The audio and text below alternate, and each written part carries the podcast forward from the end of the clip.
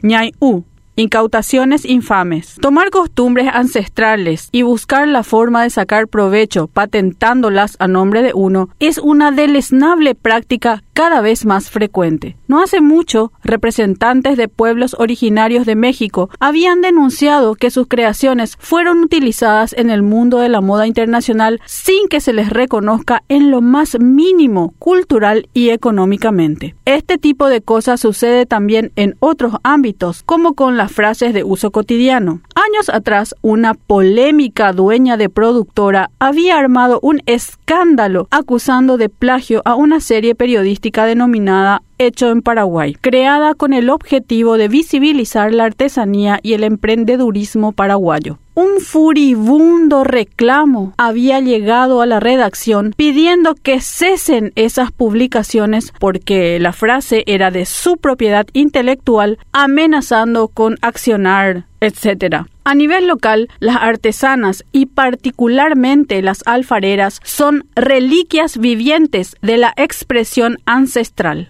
Su ya de por sí vulnerable situación en cuanto a la conservación de la cultura se vulnera por segunda vez en este contexto de pandemia por COVID-19 en el que la economía no les ha mostrado su mejor cara. Y, como si le faltara una tercera vulneración, ahora viene alguien que, mediante argucias legales, les quiere robar sus ideas y su modo de ganarse la vida. El centro de la polémica es una especie de óvalo de doble apertura hecho en barro negro, cocido y pulido, un horno artesanal portátil conocido como horno ñayú. La disputa por la propiedad intelectual de este artefacto concebido años atrás con motivo de una feria de chipas se encuentra en instancias judiciales. Así es que se ha prohibido a un grupo de 11 artesanas seguir produciendo su horno ñayú y para colmo a otras se les ha incautado la producción alegando plagio porque son muy